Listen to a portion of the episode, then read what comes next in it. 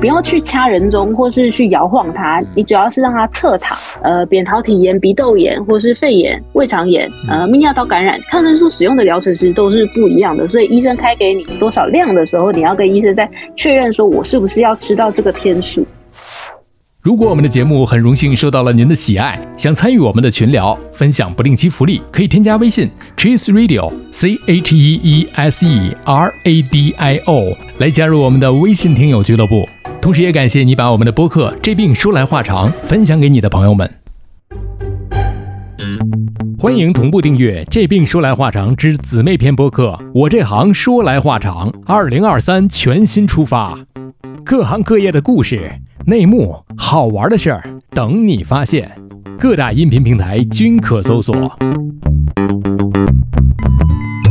你哪儿不舒服别慌张，毕竟人吃五谷杂粮。你哪儿不舒服别紧张，来听医生怎么讲。内外妇儿科研临床，药剂检验和影像。没事儿就别胡思乱想，人生还有下半场。这病说来话长，但是也好讲。这病说来话长。欢迎收听，我是阿汤。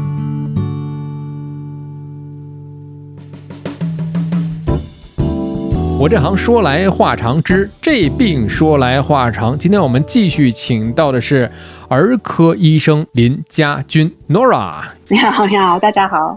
是来自于上海核心医院的儿科医生。在第一排当中呢，我们给大家简单的去，其实就是认识了一下林医生平时在儿科里面工作的一个日常和状态。因为我们这个播客，我这行说来话长，聊了好多的行业，甚至是医疗类的。我们甚至有了自己的这个新的子播客，叫做《这病说来话长》，都是好像在围绕着这个大人，都是围绕着成人来讲。当然了，这个小孩儿、小朋友，我们也有这个幼儿教师。啊，也有这个孩子的言语康复师啊，言语治疗师。当然，儿科这一个行，我觉得少不了内外妇儿四大名著啊，是吧？这个必须得有啊。儿科确实有一些不同点，至于哪些不同呢？我们第一趴讲的非常的明确了。有些疾病孩子有，大人没有；大人有孩子没有，还有一些用药上绝对不是大人的一个缩小版。这是林医生在。这个在上学期间，老师就给讲过的一个金科玉律吧，这种是吧？然后呢，呃，我们这一趴其实要讲一些常识，还有一些我们经常会面对的一些误区。就比方说吧，这个最近的这个大家都在关注的这个新冠疫情，疫情来了之后，有很多的孩子也是躲不掉的，肯定会去感染了。那呃，很多的家长。看到孩子发烧也好，感冒也好，就平时我们说了头疼脑热，你家长就非常的紧张了。况且是又是在疫情期间，我们要不要去医院？医院里面已经挤得是人头攒动、人满为患了，就像一个大的一个细菌培养皿嘛。如何避免交叉感染呢？林医生可以给大家先简单介绍一下。呃，我们可以分。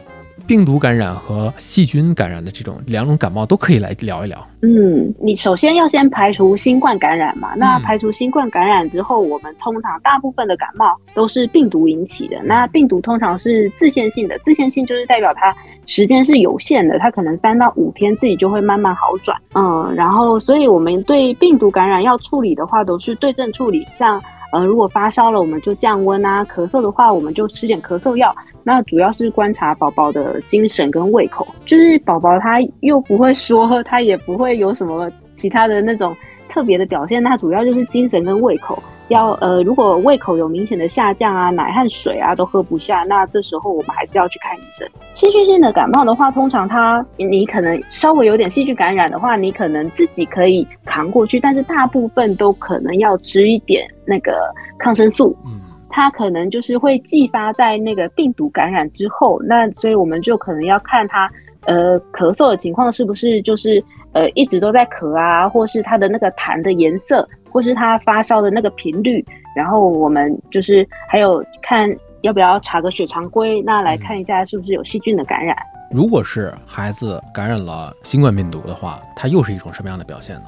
通常小朋友感染新冠病毒的话，它的表现跟大人稍微有点不一样，就是他可能发烧会比较迅速，然后通常都会直接冲到三十九到四十度。发烧完之后，可能会再出现一些咳嗽啊、鼻塞、鼻水这些呃呼吸道感染的症状。这样，就是小朋友可能就是发烧会烧的比较高、比较快。第一趴的时候，我们也说过，孩子像有一些高热惊厥的一些个症状，这是孩子特有的一些个典型的临床的一些问题啊。嗯，孩子出现了高热惊厥该怎么办？正常我们会就是先不要去掐人中，或是去摇晃它，你主要是让它侧躺，然后找一些纱布什么的，就是不要让它那个舌头往后这样子。然后如果就是以他以前也有发生过高热惊厥的话，或是呃持续时间以前也有发生过持续时间比较长的话，那我们就要赶快叫救护车。那如果是一般的高热惊厥，通常它这个发作不会超过呃五分钟的。所以这时候你只要就是注意不要让他误吸啊，或是呛到，这样就可以。呃，有很多的家长其实他怕的是更多的是是会不会给孩子留下后遗症？后遗症是脑炎、什么心肌炎这种吗？对对对对对，会吗？通常很少，呃，极少的几率会这样。然后就是主要注意休息嘛。那脑炎的话，通常是不太会，因为它要感染到就是中枢神经系统，就是脑跟脊髓，那才会引起脑炎或是脑膜炎。通常是很少见的。有什么典型的这个临床的表现吗？新生儿的话，他的那个前囟门就是呃大脑前面就是有一些宝宝一岁之前还没关起来，比较软的那边，就是有可能会隆起啊，或是比较烦躁啊、嗜睡啊。那大小孩的话，可能发烧会超过四十一度，然后可能会会有点头痛，或是就是不明原因的一直呕吐这样子。那其实我们刚才讲了，就是孩子，呃，在这个发烧，我们用这个通常的一些个观测手段。刚才我们讲了，比方说它是呃像是病毒啊，还是像是细菌的这种感染啊，就我们来判断是否去就医了。那高热的情况之下，有没有产生这个惊厥？那发烧了之后啊，有很多人关心的就是像六个月以下的这种宝宝，那发烧能不能？吃药，它的这个吃药的这个界限在哪里？怎么样去区分孩子的这个低烧和高烧，跟成人的这个低烧高烧三十八度五，能不能用这个标准？六个月以下的宝宝，通常我们会说，就是因为妈妈体内的那些抗体会给宝宝，所以照理说这个阶段的宝宝不太容易生病或是发烧。那如果他生病发烧的话，他这个进展病情的进展可能就会比较快一点。所以我们会建议你，如果六个月以下的宝宝。如果有发烧的话，还是带到医院看一下，确定一下宝宝目前的情况，那我们再用药可能会比较好一点。嗯，那高烧的这个三十八度五，是不是也跟成人一样来判断低烧高烧的一个临界点？哎，就是看吃不吃药。通常如果没有，就是像以前没有高热惊厥啊，或是没有其他疾病的话，通常三十八度五以下，我们还是物理降温；三十八度五以上，我们再用退烧药。你比方说啊，嗯，就是孩子一直持续低烧，持续低烧。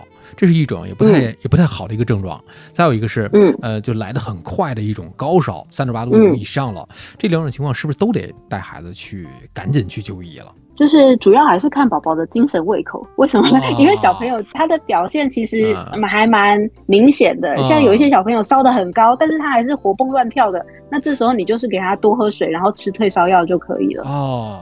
哦，这个看起来好像不是用数据来表现，但是真的很明显。对，小小朋友真的很明显。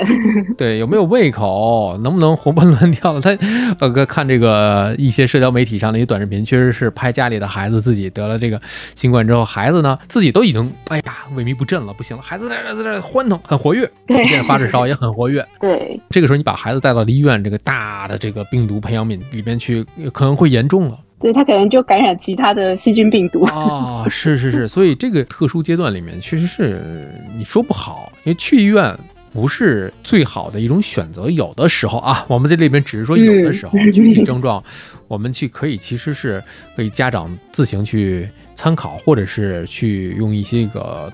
一些网络通道啊，可以有一些个，现在有很多的线上的问诊，可以去跟这个线上的去挂号去问诊一些临床的医生。我觉得，呃，具体问题还是要具体分析，具体到这个临床医生的这个啊，来去给您做一个合理的判断啊。所以，嗯，在就医之前我们要做的，刚才讲了，就是。不让孩子这个，呃，这个咬到自己的舌头，或者吞咽误食其他的一些东西，在因为也就五分钟吧，这个高热惊厥的这个，嗯，在这五分钟当中去保障孩子的一个安全，这个应该是在就诊就医之前，作为家长应该去做的一个事情。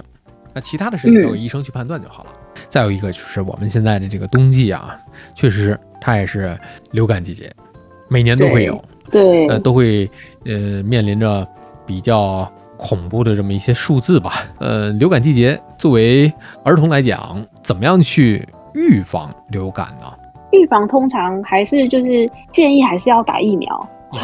每年的疫苗都不 对，打打流感疫苗，它流感疫苗每年它其实会根据它前一年的那个数据，然后来分析它今年的流行的那个亚型会是哪几型，那来制作的那个流感疫苗，所以会建议你每年都要打。我觉得不仅仅是小朋友啊，老人、成年人预防流感的最佳的一个手段也是这样哈。对，然后或是戴口罩。啊，是是是是是，有一个广告说的特别好，您。勤洗手，多通风，人多别去凑热闹。有听过这支广告吗？没没听过，但是说的很对，很溜。对对对对对，它特别适合这种电视的里面的这个广告，而且它很容易口口相传。你看，其实它前面是一个常识，这是一个挺好的一个商业口。希望来交广告费。这一部分我们聊了，就是说。还是疫苗会更管用一点，这是一个比较比较科学的一个防范手段。那好了，我们再来说一个误区啊，呃，老人有一些个老的一些个做法，咱们先不管它对不对啊，我来给你描述一下啊。说这孩子发烧了，给他盖床被子，捂一捂汗。里三层外三层是吧？裹得跟个小粽子一样，发汗发出来了，这个 感冒就吐。哎，这个事儿，呃，现在来讲不科学，但是它为什么有的时候真管用呢？哎，我印象里好像是有的时候管，它是不是不一样的原因呢？所以它这个捂的这个这个汗，这是百思不得其解。有我我我小时候也是这样子，妈妈也是叫我要多盖点被子，对。但是它其实呢，是因为你发烧，你可能那时候在发冷的时候，是你在产生高热的时候，所以你会一直有寒战。那当你的那个体温烧到那么高的时候，它就是持续一段时间之后，它有可能体温调节，或是有可能它就是一个发热的间隔、发热的频率，那它可能就会自己再下来了。所以不是因为捂出汗之后那个热就退掉了，但是你那时候发冷，所以 该多一点被子可能会有一点心理作用啊。是是是，因为寒战嘛，对，打寒战，我盖上被子。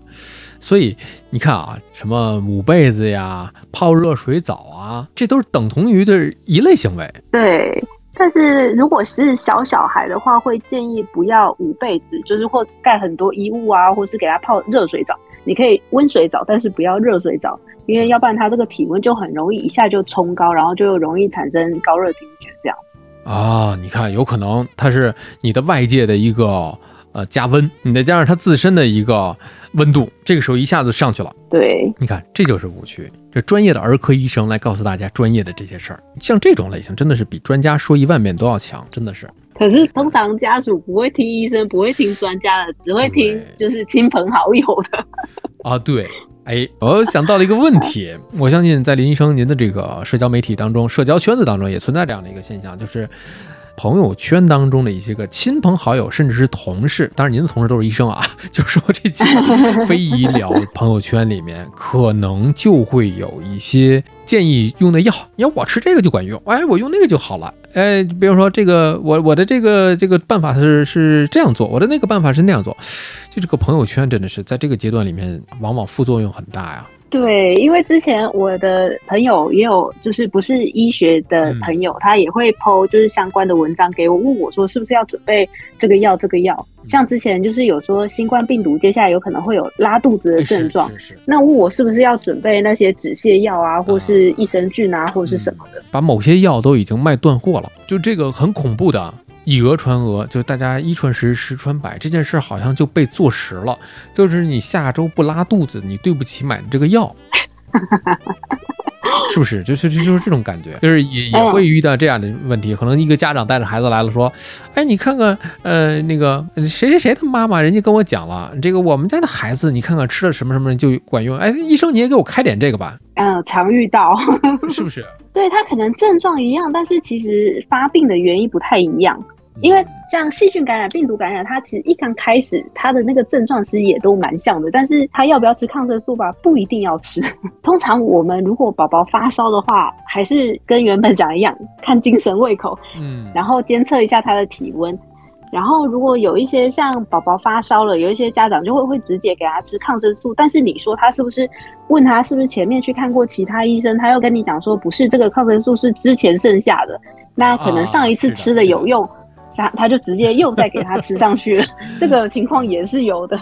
嗯，对，为什么现在医生每次你一去看诊，有可能还要给你验个血常规？嗯那是就是确定你到底适不适合用抗生素，或是有没有必要用抗生素这个问题。嗯，这个抗生素它是针对于细菌感染的，对病毒感染对它是没有用的。对，有一些家长来的时候，他就会跟你讲说，医生，我们这次吃了抗生素已经吃了五天了，他这个烧还不退。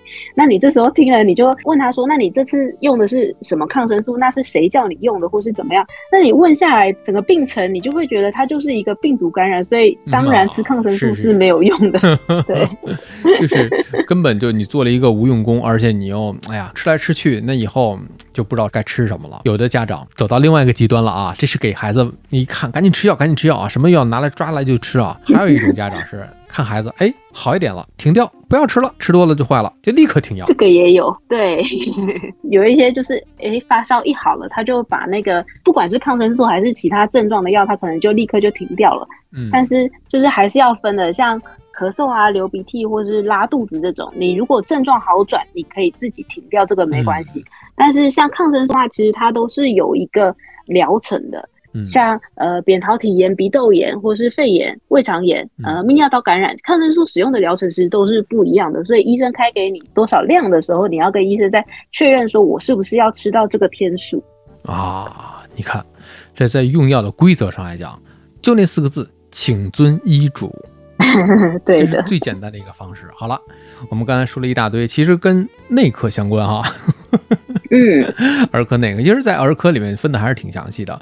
那我们再聊一聊外科吧，比如说孩子非常的活泼，我们刚才在说这个孩子发烧的时候就说了嘛，有的小朋友即便发着高烧，还是挺活泼的啊，这看的样子真的是 还够 OK 的，没有必要去带去医院，是挺活泼的。哎，活泼着活泼，他就撞到了头，或者是撞坏了自己的身体，什么呃胳膊啊、腿啊骨折了。哎，在外伤方面，孩子跌倒、撞头或者骨折，这个时候作为家长该怎么办？嗯，通常小朋友就是难免磕磕碰碰，或是轻轻撞到都有可能，所以只要他在安抚后都还可以安静下来的话，这个都可以再观察的。那但是如果这个伤口啊出血比较多，或是小朋友就有持续性的哭闹，或是一直有莫名其妙的一直呕吐、嗜睡，那或是你看到他那个头骨明显的凹陷，这时候就哦还是要赶快到医院。有明显的凹陷了，那说的磕的，我的天哪，那磕的很严重。那磕得严重。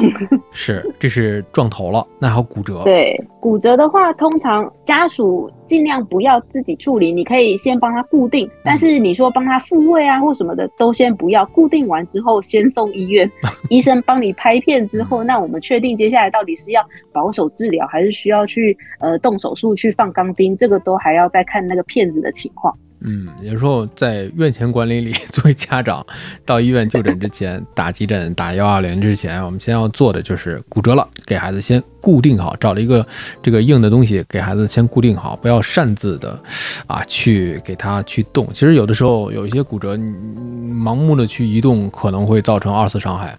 对他可能复原就没那么好。对，其实为什么想到这个外伤小孩外伤的问题呢？这个灵感来自于我这个行说来话长这个播客之前，在前不久吧录了一期露营专题，因为露营今年啊去年二零二二年特别火。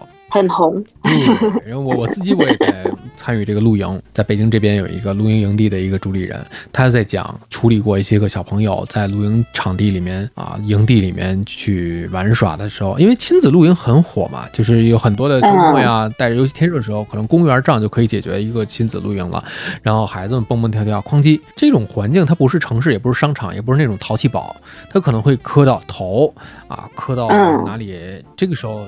作为家长来讲，我觉得还是要注意的，因为孩子肯定他不是像你成人那么的约束力那么强，他肯定有自己的天性嘛，活泼好动嘛。小朋友就这样子。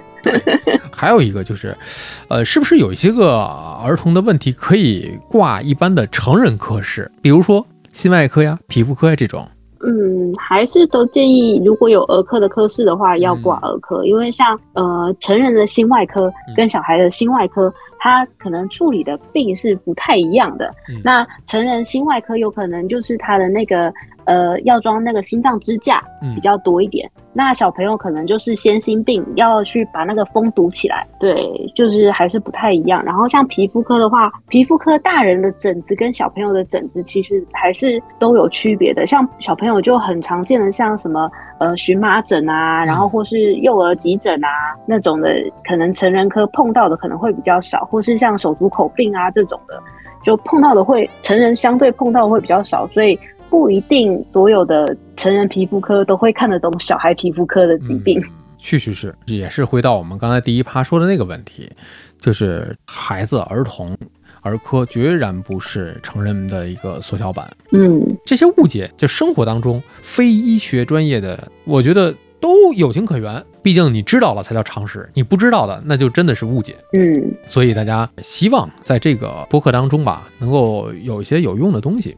这是我们说到了一些个病症，还有一些心理问题。作为家长或者是一个监护人，你怎么样去发现孩子的一个心理问题？就是包括孩子心理问题产生的这么一个呃原因什么的，这个林医生平时也有在接触吗？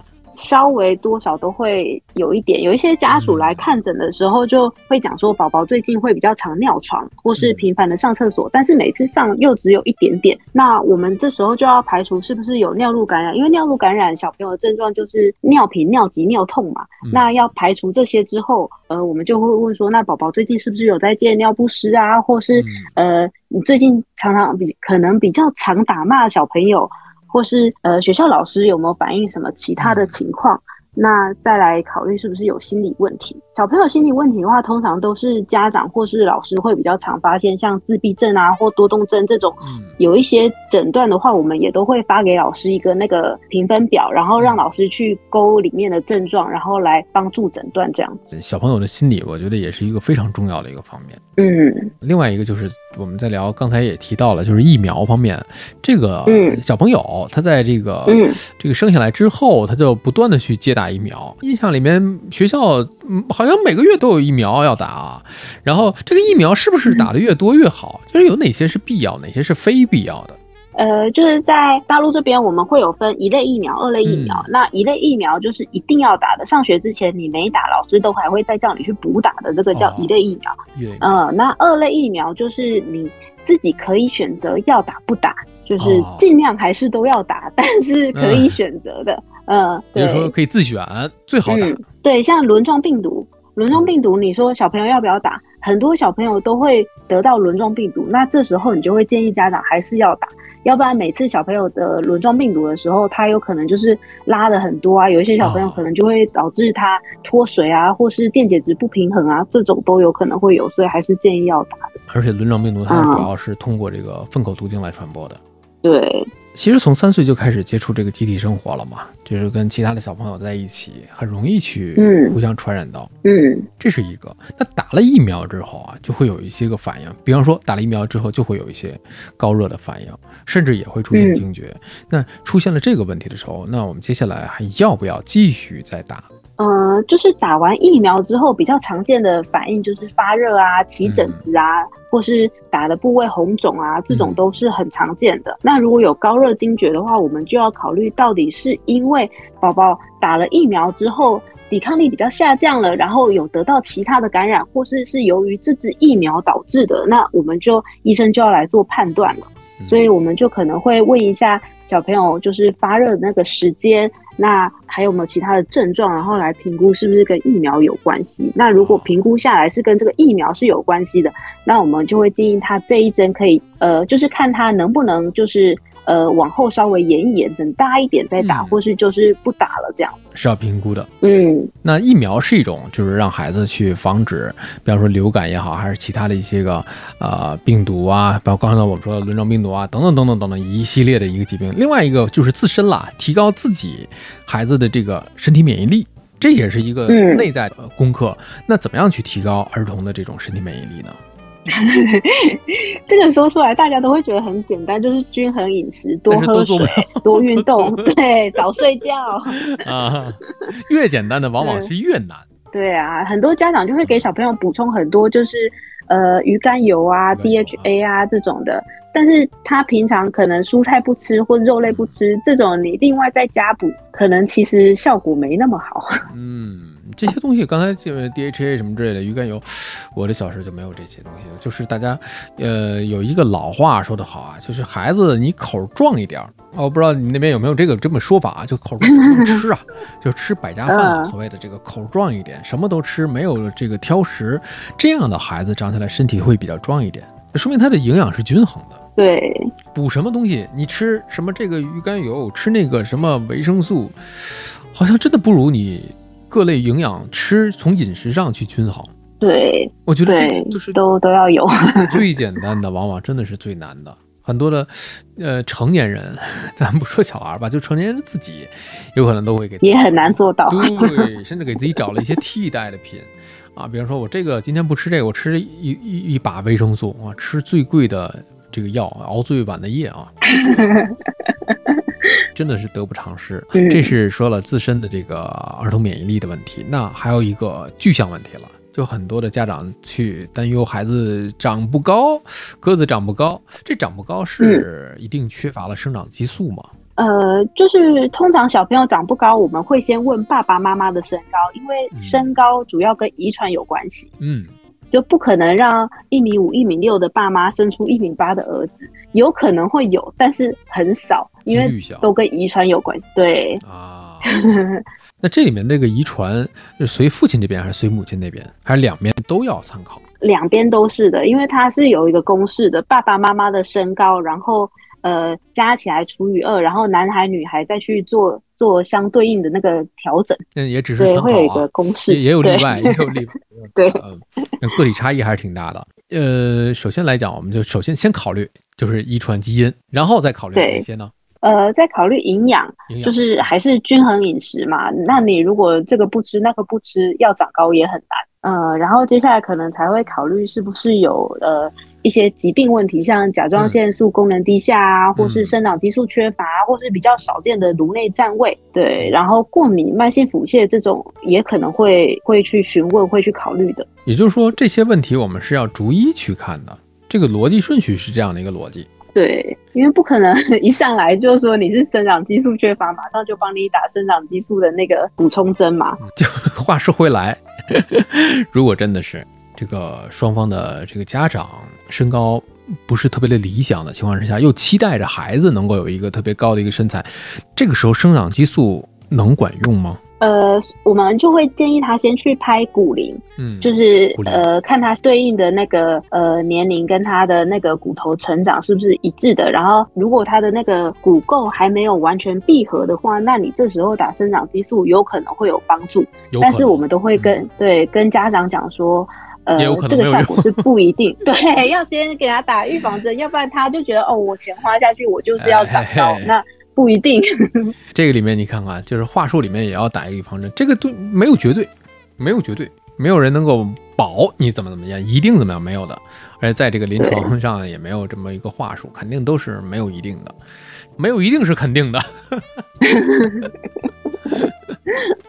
哎呀，聊了这么多，其实最后呢，原本是想让林医生分享一下这个临床的故事。呃，林医生这里面其实给我罗列了有两个方面的这个故事，我觉得特别好，一个是有关于生死的，一个是有关于医患关系的，我觉得可以分别都来讲一讲。好的，那就是讲我遇到一个就是比较呃，也是刚开始工作的时候，在规培的时候遇到的一个、呃心内科的小朋友，呃十二十三岁，然后是个大女孩，一刚开始就是呃无热惊厥，然后反反复复进出医院，一刚开始考虑的都是像呃神经系统的，因为她是无热抽筋嘛，哦，所以就是考虑神经系统的后，对，所以她可能就是呃往神经系统考虑，后来查下来发现是心脏的问题，叫阿斯综合症，那就是心律失常导致的急性脑缺血，然后导致就是会开始无热抽搐这样子。嗯那这个爸爸还有他的那个继母，他们人都挺好的，也都很好沟通，他们住进来就是要等着装那个呃心脏起搏器。然后小医生值班的话，都是祈祷，就是这个不要发生在自己的值班的那一天。所以我同事他们前面两天都挺好的，我那天我就想说，我应该也可以安然度过。然后结果没想到，我那天就是八九点才刚交完班，他就开始抽起来了。那时候他们就说尽量不要就是用那个镇静剂，然后尽量就是呃看看能不能就是让他安然的到药妆心脏起搏器的那一天。但是那一天他真的快不行了，他都已经抽到有点变灰色的，我就赶快叫 ICU 的医生让他下去做那个就是床边的监护。嗯，转到 ICU 那边的时候，整晚都在抽。抽到最后，就是隔天我们交班的时候，跟主任讲了，主任一下去看就说他这个今天再不装就不行了，所以那天就赶快紧急的，就是做了那个心脏起搏器的手术。后来是好了，是出院了，但是小朋友好像还是不太幸运，遇到了一个比较大的感染，后来还是走了。对。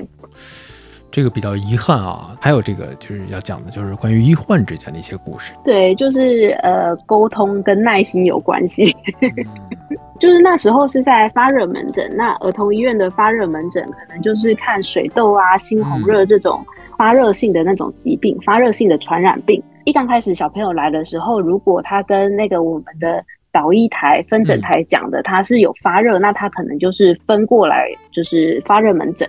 就是有一个妈妈带着呃三岁多的宝宝过来发热门诊看病，她其实我看的时候已经是第二天了。她第一天是看我的同事，那时候我的同事也是做了相关的处理，呃，像呃补液啊，或是帮他呃退烧啊这种对应的处理也都是做好的。那他第二天来的时候，他就觉得他家小朋友病情是没有明显的好转的。他就觉得是不是上一个医生处理的有问题？嗯，那我们这时候看他那些化验结果，或者看他宝宝的情况，你就会觉得哦，这个病程就是这个样子，所以你就是还是帮他做一下对应的处理。那妈妈就觉得，我原本前一天就已经不好了，你现在又做一样的处理，那不就还是没有好吗？对，又让我跑来跑去。对啊，像之前讲的，要看病要早一点，因为那时候已经很晚。你就会跟家长 讲的不是那么的多，你就会觉得那你要挂就挂，不挂你就签字走人这样子。这都有 call back，call back 到了第 第一趴里面去了，看病要早一点去啊。对，然后所以家长就会觉得你怎么那么不负责任？我小朋友来已经那么不舒服了，你还这个态度，他就开始拍桌，准备要翻桌要吵架了。那那时候就会觉得你干嘛这个样子？就是我不是不处理啊，是我做的处理，你不要。是，其实他的这个治疗，它有一个过程的，就是家长比较着急了。对这个特殊的群体，我们在第一趴里边就说过了嘛。这个特殊群体来看病，往往你看成年人有可能自己去看病，但孩子就是一来来一个团队。这个时候更着急，呃，也希望借着这个咱们的播客啊，如果是您作为家长来讲呢，也是希望大家能够彼此理解、彼此信任。看病的话，给孩子这些个既往病史啊、过敏病史啊讲清楚，自己的那个孩子的这些个表现啊讲清楚，这样呢也好让临床医生有一个更好的一个判断。嗯，对。最后，我就想问林医生这么一个话题啊，就是你作为呃台湾医生，台湾医生在上海看儿科诊，求学之路是在大陆，然后是生在台湾、长在台湾的。嗯，从你的个人的这个主观的这个所看到的一些个呃目前的现状而言，你觉得就是现在大陆和台湾的这个。可以不单单说儿科，我觉得可以，就是说，在大家呃老百姓去就诊的这个面貌，去就诊的情况，包括医院的一些个呃设置，你觉得有没有一些差别？差别在哪里？有哪些是比较大的差别？呃，大医院应该都差不多的，小医院啊或小诊所在台湾其实是比较普遍的。嗯，呃，可能走路五分钟就有一个内科诊所，或是有个牙科诊所。那这时候就医的人数就会比较不多，那就医的环境啊，医生的花的那个时间可能就会相对的好很多。嗯，那这个小诊所可不可以理解成现在我们城市里面的这个社区诊所？呃，可能比社区诊所再小一点，规模上再小一点。对，就是像一个店面那样子。哦，像便利店那样。对，然后里面可能就是呃，就是一个挂号的人员，然后可能会有呃一个护理师，然后一个医生，然后药房这样子，然后你就可以就是看完医生自己走去拿药。在这个台湾去就诊、去看病的，像大医院这种，就是像呃咱们国内的这些个三甲医院来讲，是不是也是每天呃有那么多的人？嗯，三甲医院的人数都还是蛮多的。你说差别吧，差别好像跟这边三甲医院相较之下，人可能没那么多，但是还是很多。嗯，一是可能因为基数、人口基数的一个问题，对。啊、再有一个有可能大家选择是不是普遍意义上来讲，根据病情的这个严重程度，可能会选择一个大型综合医院，还是选择一个就是刚才林医生所说的这个非常多的这个林林总总的这个诊所。呃，看小诊所的话，它会方便很多，然后它看诊的时间也不会排队时间也不会很长，所以大部分一刚开始大家都会选择小诊所。那小诊所你如果就是没有看好，或是小诊所医生觉得你这个病情可能会比较的复杂、比较的严重，那就会帮你转介到大诊所啊，或是大医院去。那小诊所里面的这个医生的这个水平高与低的话，跟大医院来讲，它有很大的差别吗？因为就是在台湾能开诊所的医生都一定是那个医学院毕业了。嗯，对，那有一些人可能也在呃大医院里面也当到主治啊、主任这种，再出来开诊所的都有，所以他这个水平应该都是有保证的。那你如果说像在大医院的话，大医院肯定就是还有更多的那种呃评评分标准嘛，像你发的文章啊，或是对执医的年限啊这种的，可能会再更多一点，碰到的病可能也会再更多一点。这个小诊所个人开的会更多一点哈。嗯，台湾的诊所都是私立的、自营的。资质是过硬的，这是没问题的。原来这个两岸的这个就医的条件真的是也有可以相借鉴的地方，当然也看我们的这个医疗的制度啊，这个是咱左右不了的。可以只是说作为一个参考，一个见闻。嗯好了，聊了这么多，这两期其实不单单我们聊到这儿，还聊了很多这个成人的这个问题。其实有很多的问题，就是大家可以去做一个参考。如果你正是这个宝妈也好，还是宝爸也好，这个 有小孩的这个听友，可以一方面呢，就是从我们的这个播客当中去选择一些信息；另外一个也可以参考林医生的个人社交媒体账号，ID 叫做诺拉在看儿科诊，诺拉在看儿科诊。如果在上海的话，也可以去线下去找林医生去问诊。那线下可以选择的医院就是上海核心医院。